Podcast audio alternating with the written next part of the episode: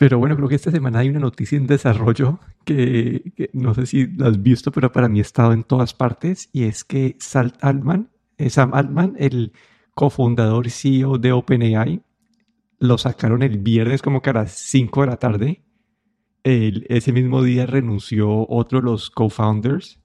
ese mismo día los inversionistas Microsoft, lo sacó la junta directiva y ese mismo día los inversionistas importantes, los más grandes, uno ellos es Microsoft, que pues tenía este, este plan que creo que mencionamos aquí hace años, que de invertir 10 billones, también eh, le fue a, preguntar a la Junta Directiva qué pasó, a, meter presión de que, pues, porque dejaron a Sam Altman, eh, y los empleados pasaron ayer una carta que si la Junta no renunciaba y, y y volvía a poner a Sam de CEO, todos renunciaban, todos los empleados. Wow.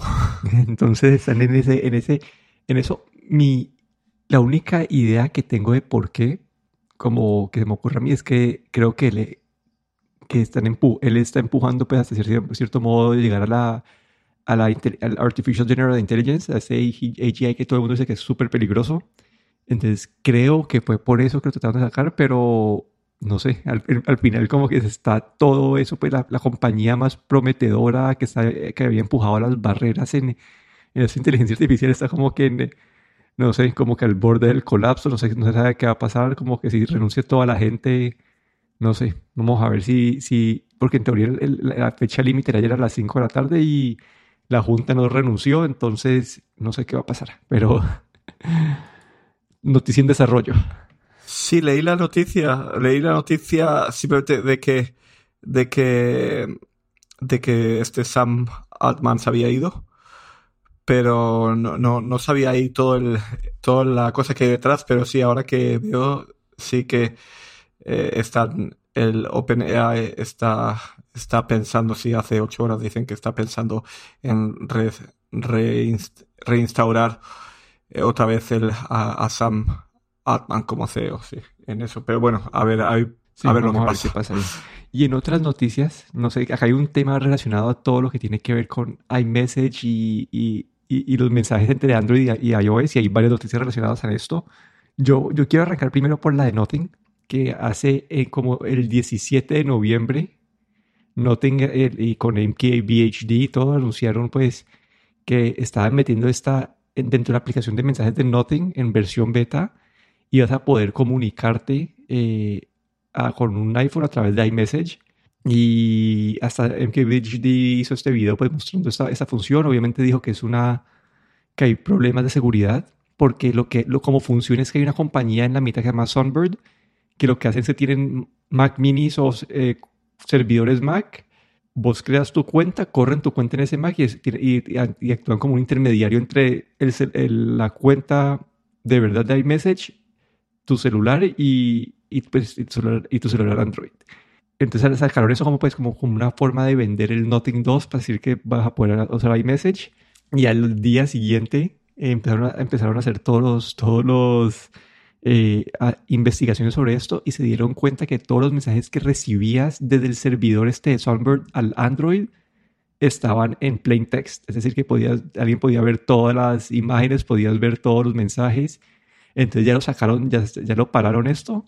Pero sí, está, este juego de, de Nothing ahí de, no sé, para mí algo de publicidad como que le salió un poco mal. Sí, lo anunciaron eh, eso hace tres días y hace dos días lo anunciaron que lo quitaban de, de la tienda de, la Google App Store y ellos dijeron que la quitaban eh, por, porque tienen que corregir y decía que la quitaban porque tenían que corregir bugs, pero bueno, ahí luego salieron todas estas noticias de que, de los problemas de seguridad que esta aplicación tiene, porque claro, el, como dices tú, esa conexión entre el teléfono Android y los servidores de esta compañía, que son los que conectan con, bueno, tienen una, tienen, básicamente tienen un centro de datos lleno de Mac minis y ahí van creando cuentas de usuario con la información de iCloud que tú das cuando accedes a la aplicación. Y lo que pasa es que, claro, como dices tú, ahí no hay, no hay, la conexión es, es HTTP sin ningún cifrado.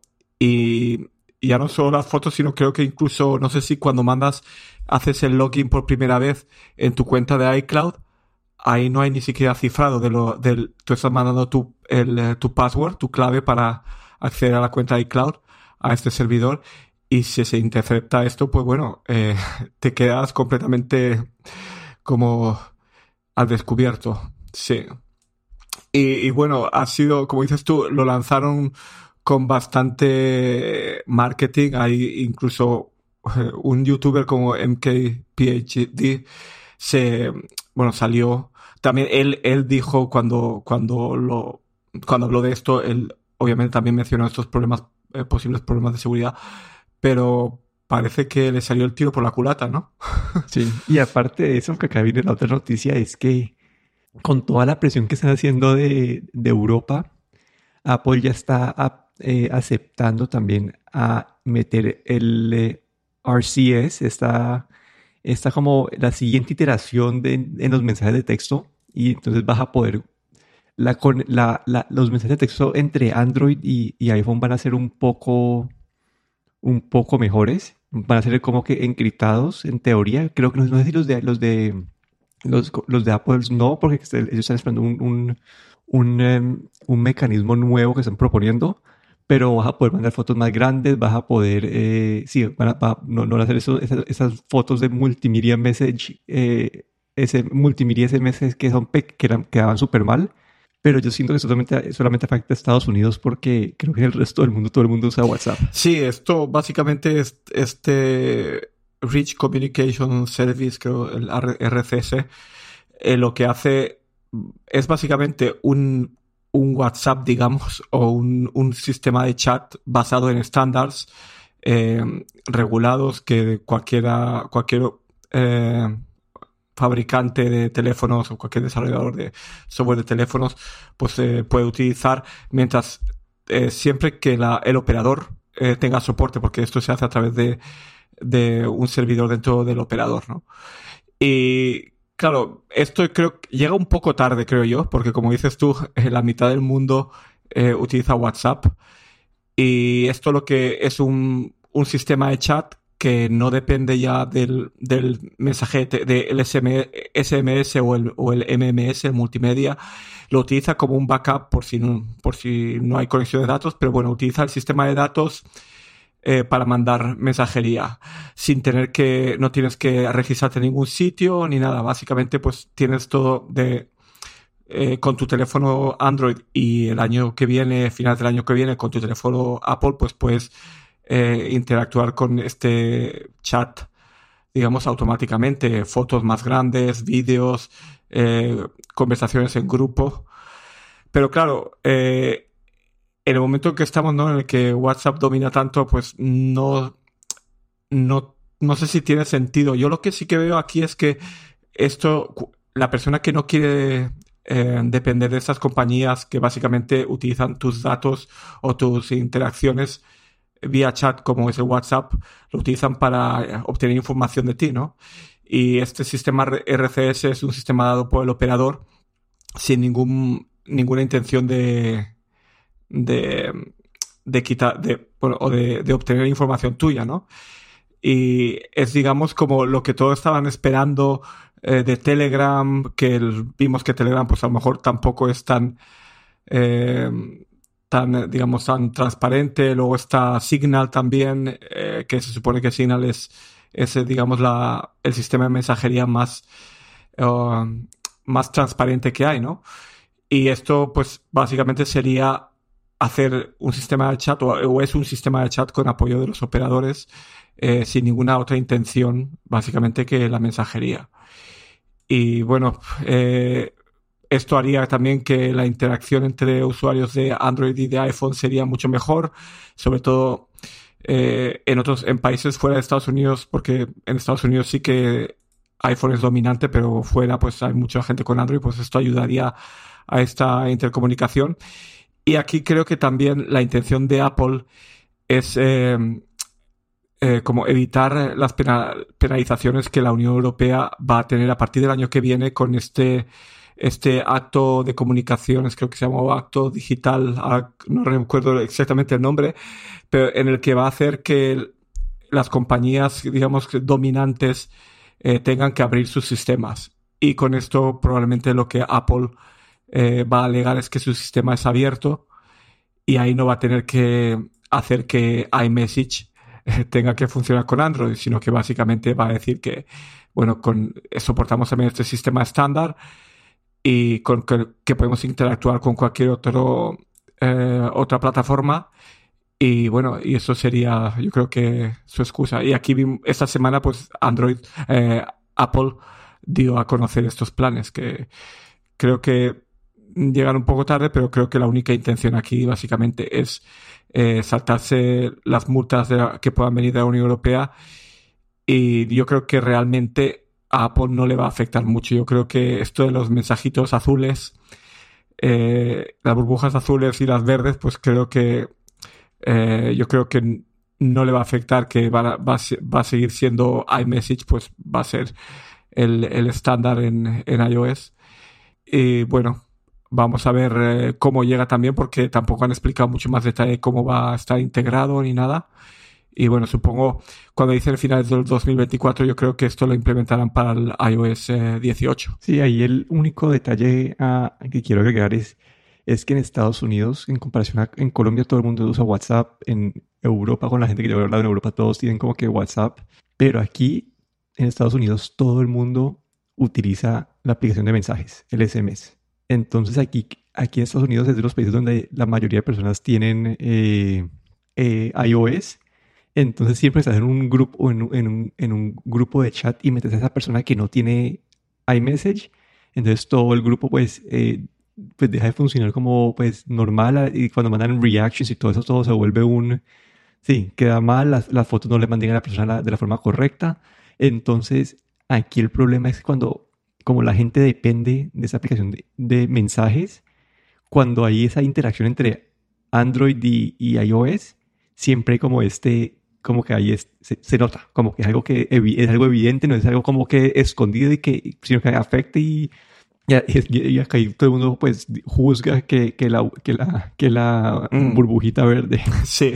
Entonces, entonces sí es como en comparación a otros países donde, donde he vivido, donde la gente es más dependiente de otras aplicaciones. Yo sé, creo que en Japón también vi que usaba mucho como que eh, eh, WeChat o no me acuerdo. Sí, el, el Line, eso. El Line, también line se utiliza. Aunque ya yo en Japón vi a mucha gente con, con iOS, igual usan, esa, usan como que otras aplicaciones. Entonces yo creo que es un problema céntrico de Estados Unidos que todo el mundo utiliza SMS todavía. Yo creo que esto de, puede que sea después de todo un, una ventaja, sobre todo en Estados Unidos, pero yo creo que, claro, lo hacen para evitar estos problemas con la Unión Europea, pero bueno, puede que después de todo sea un beneficio para todos y habrá que ver cómo lo implementan. Pero bueno, ahí habrá que esperar hasta, hasta finales del año que viene, que han dicho finales del 2024, que yo supongo que eso vendrá con la actualización en septiembre del iOS 18.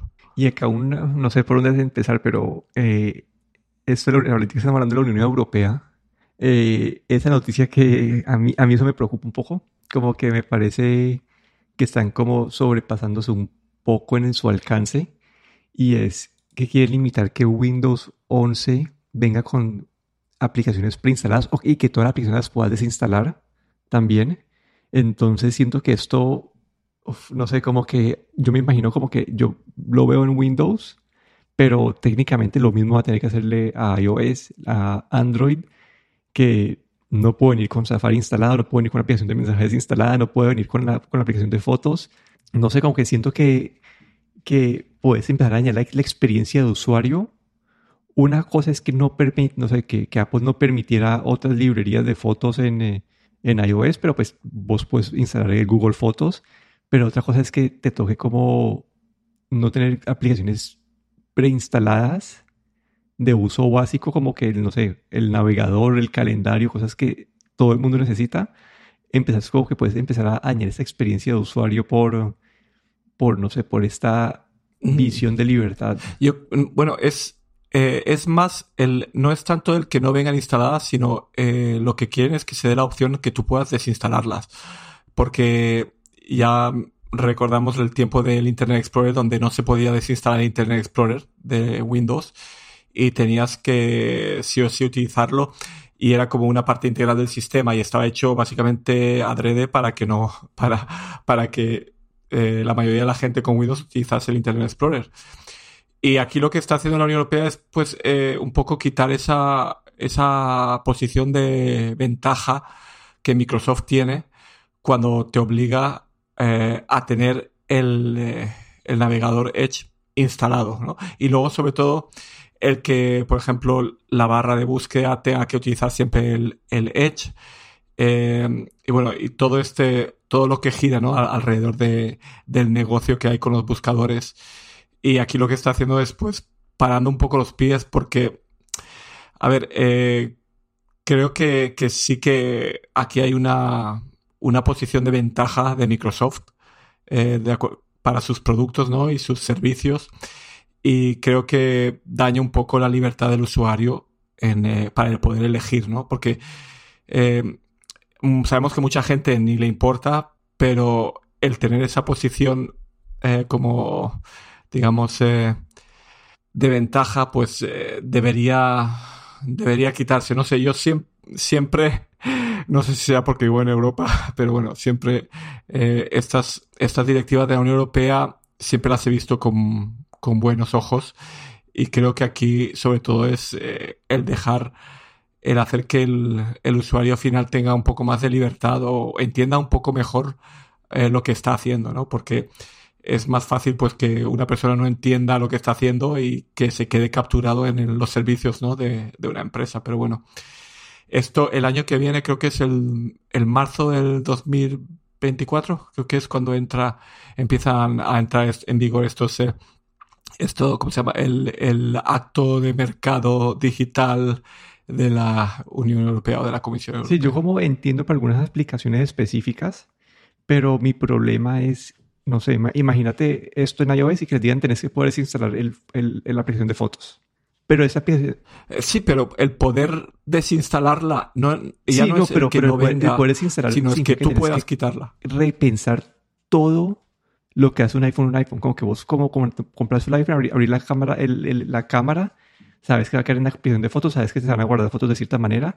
Entonces, si desinstalas esa cámara, esa, eh, esas fotos después, te toca como cómo asegurar de que tu cámara después siga funcionando bien con las fotos. Entonces, bien, todas esas ramas de, de impacto en el diseño y en la experiencia de usuario, eh, una cosa es que, digamos, no sé, que Apple no permitiera eh, que, que, otras aplicaciones accedieran a las fotos. Pero ya el hecho de de tener que poder permitir eliminar aplicaciones que son básicas eh, para la experiencia de usuario, siendo que tienen repercusiones como que más, más allá en el diseño, que para mí era algo que hace, digamos, un iPhone especial y que es difícil. En Android pues, puedes instalar una aplicación de mensajes diferentes y todo eso, pero algo que hace, eh, me parece que hace a la iOS especial es que está todo tan bien integrado que si vos rompes un vínculo en esa cadena por cumplir con estas reglas, estás exponiendo pues a que toda la experiencia de usuario empiece a, a, descomponerse.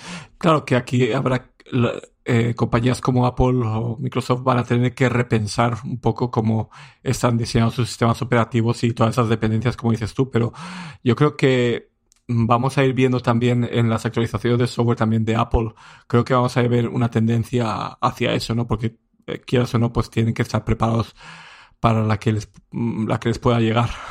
Y bueno, ya que estamos hablando de Windows, acá esa fue una noticia que me pareció interesante. No es todo lo que me, no es todo lo que yo quisiera, pero básicamente Windows va a lanzar una aplicación que se llama el Windows App, donde vas a poder, va a ser como una ventana para controlar un computador Windows. Entonces la vas a poder instalar en, no sé, en, un iPad, en un Mac, en otros computadores. Lo único es que pues depende de que tu computador esté que esté activo. Entonces, no sé, me parece, me parece algo interesante que a mí me parecería muy chévere si tuviera un computador Windows personal. Me gustaría como que si estoy viajando con el iPad, eh, poder simplemente abrir esta aplicación y trabajar en el computador. Entonces, no sé, me, me pareció interesante el concepto. Sí, aquí creo que esta aplicación eh, nos va a permitir eh, no solo acceder remoto, sino también acceder a lo que yo creo que Microsoft ahí está pensando bastante en su futuro, en lo que sería el, el cloud PC o lo que decía el, PC en la nube. Creo que esto es parte de, su estrategia de negocios a, futuro. Eh, simplemente imaginar una empresa que eh, puede en vez de dar un laptop a cada persona, pues puede, cada, cada uno utiliza su, su iPad o lo que sea, acceden a esta aplicación Windows App y de ahí acceden a, la, a su computadora de trabajo, digamos, que estaría en la nube.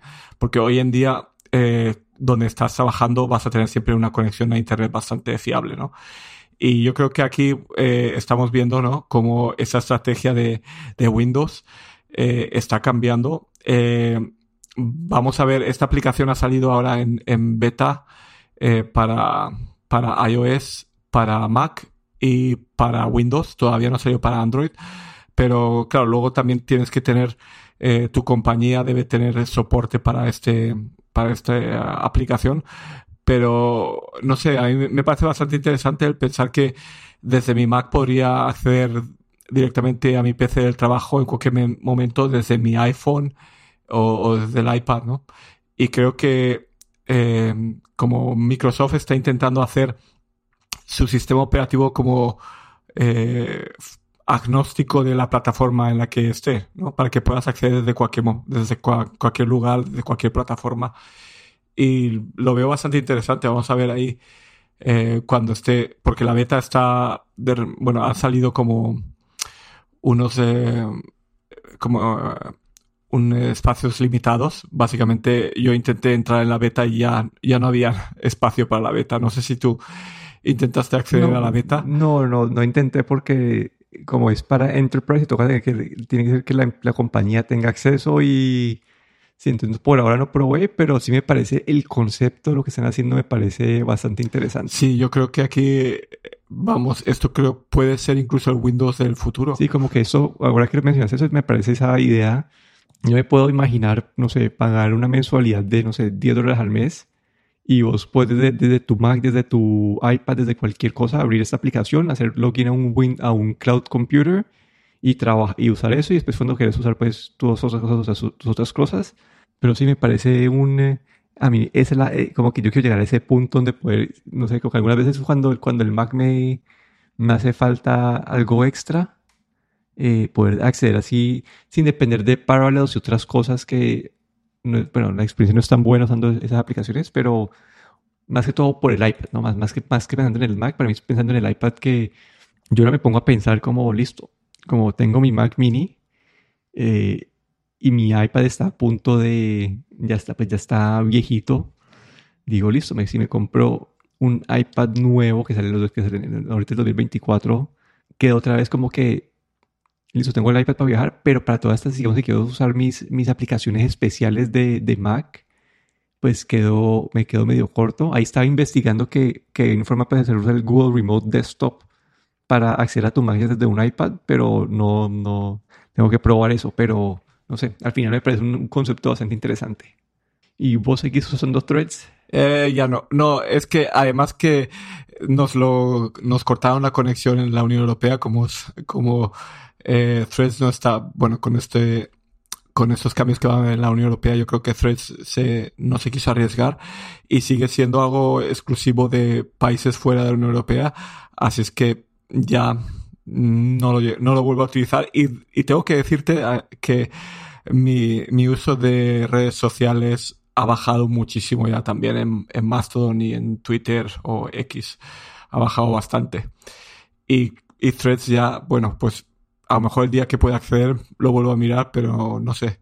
No me llama mucho ya la, ya la atención. Sí, para mí, para, yo, yo tam- bueno, aquí la noticia es, ahora, entro pues porque no, no, no me importa mucho, es que van a, eh, ya están in- integrando su versión de los hashtags y es básicamente que va a poder ponerle un, un tag a un post de, en threads o a cada thread, pues no sé cuál es la terminología correcta, para poder buscar y encontrar posts de mejor manera. Creo que hace poquito también anunciaron que ya puedes borrar tus usuarios y cosas así que antes estaba si borras tu usuario perdías tu Instagram. Eh, entonces eso está, pero así como vos, como mi uso de redes es creo que muy distinto al de muchas personas. Yo solamente leo lo, lo de las personas que yo sigo. A mí me gusta poder como leer toda la lista. En Twitter, digamos, yo no uso el For You, eh, sino que solamente uso el, eh, el Following. En Instagram solamente veo las cosas de la gente que sigo. Lo mismo en, en Mastodon. Entonces, cuando yo abría threads, la gente que seguía como que no estaban posteando, entonces mi, no, no dejé de usar. Entonces, sí, aunque dicen que todavía están en, ahí dicen que sigue creciendo sus usuarios activos, que salen unos 100 millones de usuarios ya, tal cosa. No sé, no, por ahora sigo en X. Sí, lo que hemos visto es que X básicamente después de este tumulto que hubo cuando Elon Musk se metió, pues sigue siendo lo mismo y sigue siendo, sigue siendo todavía la plataforma de referencia. Pero bueno, este ha sido nuestro episodio variado. Aquí me despido, Daniel Rosoro. Y aquí Guillermo Ferrero.